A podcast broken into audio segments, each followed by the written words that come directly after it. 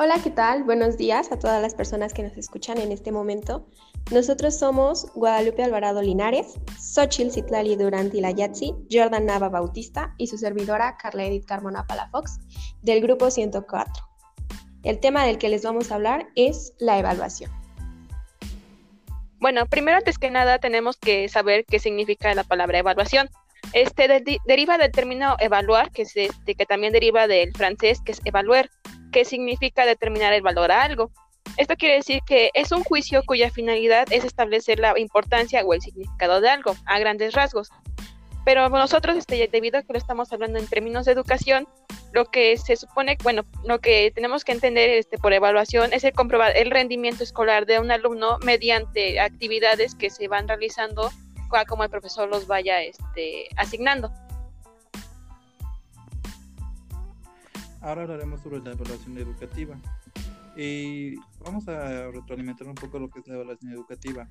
Bueno, eh, la evaluación educativa es un proceso continuo y personalizado dentro del sistema de enseñanza-aprendizaje, el cual y su objetivo es conocer la evolución de cada estudiante para, si es necesario, adoptar medidas de refuerzo o de compensación para garantizar que se, que se alcanzan los objetivos educativos definidos para su nivel. Eh, una de, también de sus importantes de la evaluación eh, es que va más allá del seguimiento escolar de los propios estudiantes, pues se trata ya de un instrumento de, de seguimiento y valoración de los resultados obtenidos escolares para al mismo tiempo poder determinar si los procedimientos y metodologías educativas elegidas están siendo adecuados. Em, ahora veremos qué es lo que es la evaluación diagnóstica. Esta se realiza al comienzo de un nuevo ciclo y esta nos permite conocer el grado en el que dominan algunos aprendizajes antes de comenzar la labor de enseñanza, pero también se hace con la intención de explorar los conocimientos que los alumnos poseen. Entonces, este, bueno, Xochitl, esto quiere decir que pues no importa si tengo este algún algún conocimiento sobre la rama que voy a estar trabajando, nada más este quieren comprobar que realmente sé algo o más o menos es algo así. La evaluación diagnóstica es básicamente ver qué conocimientos tú tienes y a partir de eso eh, plantear una planeación para que tú adquieras correctamente los conocimientos. Oh, ya, está bien. Pues bueno, este, vamos, yo les voy a hablar acerca de la evaluación formativa, que es un proceso de evaluación que se, que se desarrolla de manera sistemática y continua a la par del proceso de enseñanza. Esto quiere decir que este, la evaluación formativa este, solamente la puede realizar el profesor, obviamente. O sea, no puede este, ser realizada por alumnos ni nada más por los alumnos.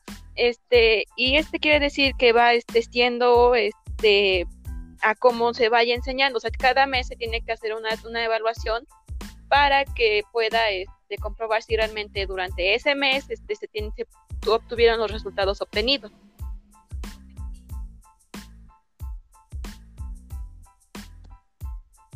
También cuando se evalúa a alguien, lo que tenemos que saber, este, tenemos que tener en cuenta es la realidad de la educación porque, bueno, si esa persona este, realmente le estuvo echando ganas, por así decirlo, este, pues no podemos este, ponerle una calificación baja cuando realmente esa persona se merece una calificación alta.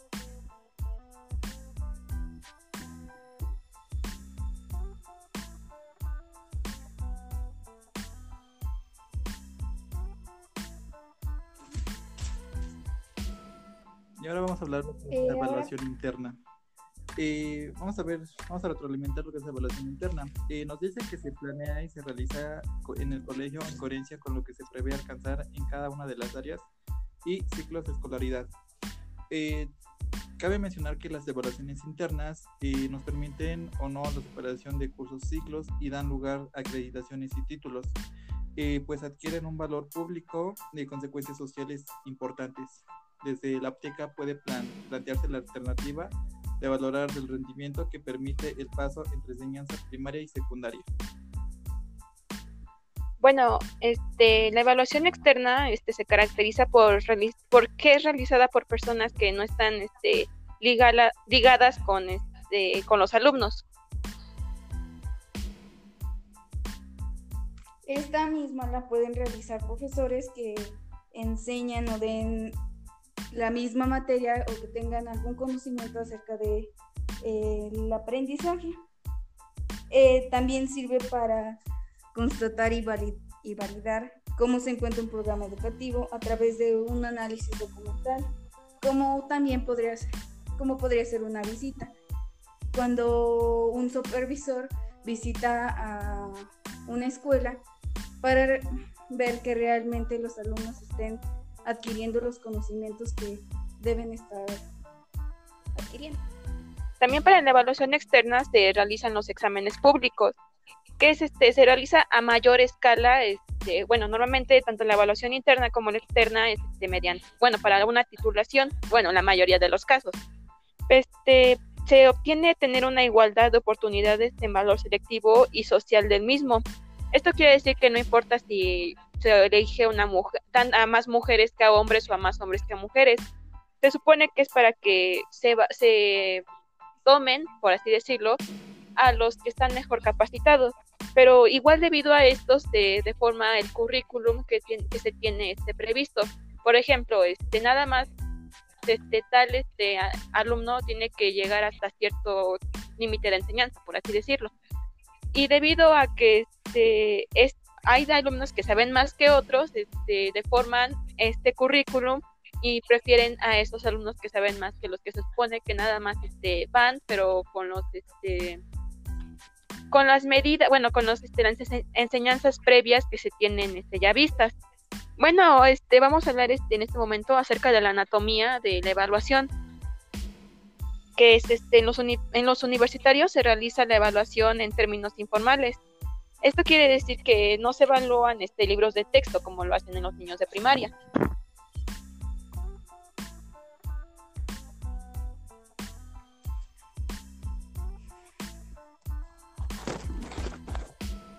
Eh, lo primero que se debe hacer al evaluar es la selección de un panorama de las realidades que intervienen dentro de la educación. Los profesores no solo deben buscar una eh, buscar un o detectar una educación intelectual alcanzada por el alumno, sino también eh, adquisiciones más concretas, como qué se lleva consigo, no solo la toma de no solo para su toma de decisiones, sino también para su visión acerca de la vida. Sí, y este, bueno, debido a esto, pues este mm, el juicio de evaluación, bueno, así se le puede decir este, en estos casos, no es este, no tiene como fin este saber qué es lo que se tienen este, ya aprendidos estos alumnos, o sea, va a aprender de memoria, por así decirlo, sino que es aceptar, bueno, que estos maestros acepten la idea que tienen los alumnos acerca de algo. O sea, no, no busca una respuesta correcta, sino una respuesta que realmente impacte a la sociedad, ya que este ya que este, debido a que estos alumnos son los que este, van a ser el futuro, este, la sociedad quiere que ellos este, tengan un valor moral para realmente sí, pues, saber si están aptos o no para estos trabajos, para esos trabajos. Y bueno, como ya dije, no, no, le interesa nuestro éxito como alumnos, o sea, a ellos, a ellos les va a dar igual si nosotros este, durante el curso tuvimos todo 10 o 9 u 8, sino que a ellos este, les importa cómo vamos a contribuir a futuro, como ya lo había mencionado. Sí, exactamente, porque... Exacto. Perdón. Exactamente, porque evaluar no es medir.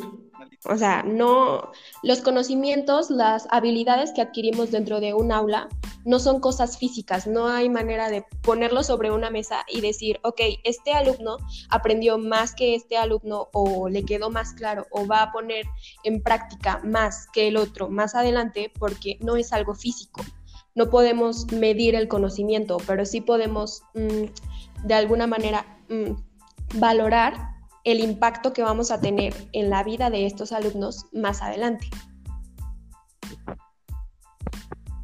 eh, en pocas palabras, una se podría definir también la anatomía como nosotros como docentes poder examinar, analizar, este, adquisición de información, perdón, y algo y tener algo lógico como algo natural, coherencia o hecho, y así para eh, evaluar este, efectivamente a los alumnos. Y así que... Exactamente. El conocimiento es algo intangible el conocimiento no es algo que podamos medir. Eh, realmente una calificación no demuestra el grado de conocimientos que tú tienes. Una, una buena o una excelente calificación no demuestra que adquiriste los demasiados, los demasiados o los pertinentes conocimientos que debiste haber adquirido.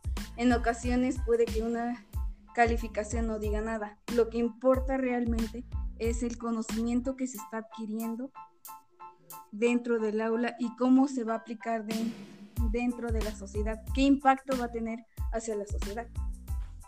Sí, exactamente, y no tener, bueno, otra otra cosa también es este, bueno, tener una nota en una materia no significa que este sean en las demás materias este tener la misma nota, porque por ejemplo, hay personas que son muy excelentes en matemáticas y tienen una buena calificación, o sea, tampoco puede decir que no. Pero estas personas no les gusta, por ejemplo, lo que es historia o español, pero tienen malas calificaciones. O sea, no quiere decir que este alumno no sepa, sino que él realmente le apasiona otra cosa este, que no...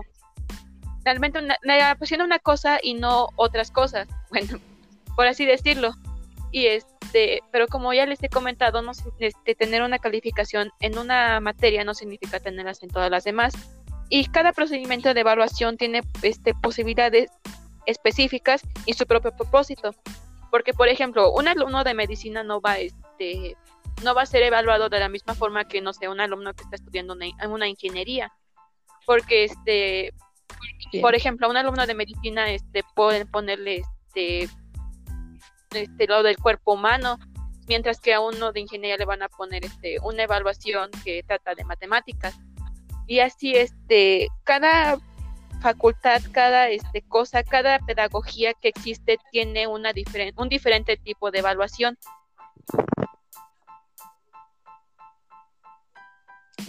Exacto, creo que el conocimiento y la evaluación misma debe adaptarse a todas las habilidades que tiene cada alumno. No todos tienen la misma habilidad en, las mismas materias, no todos tienen eh, las mismas capacidades poseen diferentes capacidades y como lo decía Guadalupe, no podemos evaluar igual, de igual forma a un estudiante de medicina que a un estudiante, por ejemplo, en nuestro caso de ciencias de la educación. Un estudiante de, de medicina, claro que se va a enfocar y va a tener conocimientos acerca del cuerpo humano, acerca de sus funciones, acerca de, de cómo se desarrolla el cuerpo humano y en el de nosotros es más el comportamiento que van a tener los alumnos, el comprender a un alumno. Así eh, es. Puesto que, bueno, más que nada, así como sus conocimientos, eh, también a los, a los docentes o profesores eh, les puede servir la evaluación o les tiene que servir para que así puedan reflexionar sobre, sobre la práctica y cómo responden los alumnos a las demandas que se le hacen o también se podría decir como sus aprendizajes. Eh, es preciso eh, recoger y plasmar otras informaciones que no sean las simples calificaciones más que nada. Eh, más que nada aquí igual es importante un poquito la orientación del aprendizaje, pues necesita un de conocimiento más diferenciado sobre el progreso del alumno. Por lo tanto, y en, en estos casos, pues sí, la evaluación es muy, muy importante para los profesores.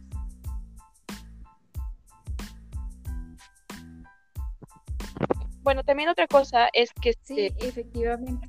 Otra cosa que también se tiene que tomar en cuenta es este el dominio del tema que está hablando el alumno. Por ejemplo, para un alumno de, universidad tiene que expresar este, de una manera aceptable lo que se quiere lo que quiere dar a conocer, ya que bueno, al saber expresar estas cosas, también este la sociedad va a saber o va a ver que realmente este alumno este sabe lo que dice y pues va, a tener una buena contribución a futuro en la sociedad.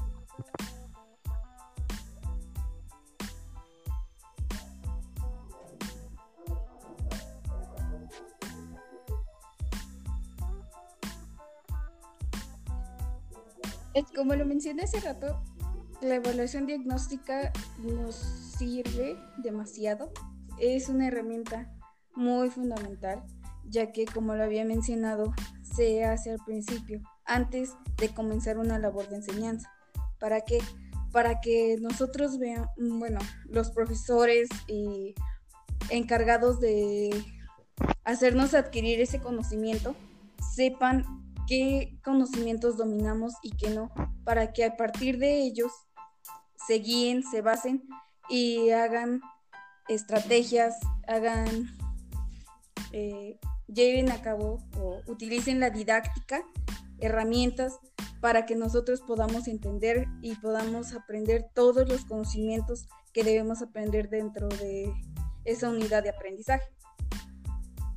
Bueno, también algo que, bueno, yo tengo, yo sé, es que cada este, generación, o bueno, cada cierto tiempo, se tiene que ir actualizando estas formas de evaluar, ya que, este, por ejemplo, hay alumnos que en la época antigua, por así decirlo, este, se evaluaba con papel, bueno, con exámenes, pero actualmente, pues debido a que los niños este, se les hace algo tedioso, no aburrido, sino que más que nada tedioso, este, pueden este, tener estas ideas concretas ya definidas, pero al momento de expresarlo, o sea, hacerlo en una hoja de papel como que no, no este, les aburre, por así decirlo.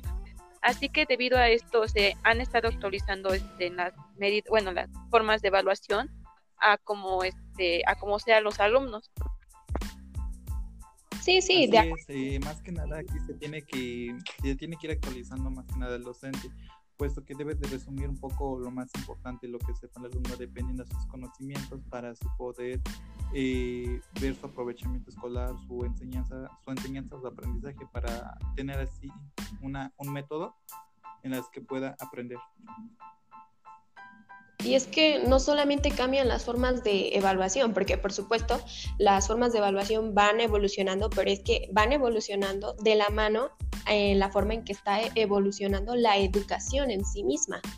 Lo que decía Lupita es muy cierto, o sea, nosotros no estamos aprendiendo de la misma manera en que aprendieron nuestros abuelos, en que aprendieron nuestros padres, ni en la forma en que van a aprender nuestros hijos conforme la sociedad va cambiando, conforme nuestro estilo de vida y nuestras formas de comunicarnos y todo lo que está relacionado a nosotros van cambiando, la educación tiene que ir adaptándose y por consecuencia los modelos de evaluación también. Sí, exacto, como yo le dijo que este, Carla, este, mi hijo, bueno, en un futuro, bueno, en un futuro mi hijo no va a aprender la misma, de la misma forma que yo estoy aprendiendo porque también debido a que este, a que un futuro va a haber este más tecnología puede que este mi hijo por así decirlo mi hijo este tenga exámenes virtuales me refiero a que él ya va a estar aprendiendo de una forma muy diferente a la mía porque en mi bueno en mi caso y la mayoría de en la mayoría de actualmente estamos en la universidad hacíamos este, nuestros exámenes de papeles y cada cierto tiempo este nos llevaban exámenes muy grandes para este, realmente saber cuál era nuestra capacidad y si realmente estábamos aprendiendo. Y puede que a futuro esto ya no sea necesario. Bueno, a lo mejor esto ya no sea necesario. Y este, porque estos alumnos este, en un futuro van a aprender de otra forma a la que nosotros estuvimos aprendiendo.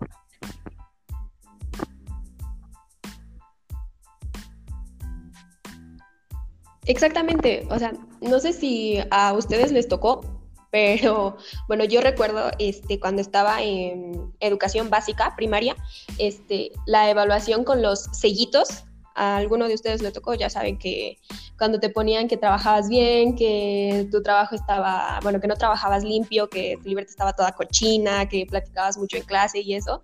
Y eso es algo que ahora si se lo haces a los niños que están en educación básica, no hombre, el mundo se te va encima porque, pues no, ya, ya no es la manera en la que tenemos que en la que tenemos que evaluar o en la que tenemos que hacer esas correcciones de, oye, tú estás platicando mucho en clase, necesito que, que guardes silencio porque me distraes a tus compañeros y eso, ahora ya tienes que dar esa información o hacer esas correcciones de otra manera porque si lo haces de la manera en que te lo hicieron a ti, ya no va a ser aceptado, o sea, ya no se ven las cosas de la misma manera. Y bueno, bueno, este, muchas gracias a nuestra audiencia que nos escuchó en esta, en esta, en esta ocasión. Y pues bueno, muchas gracias. Eso sería todo de nuestra parte. Y pues nos despedimos este, los cuatro. Bueno, luego, hasta luego. Hasta luego. Hasta luego. Hasta luego.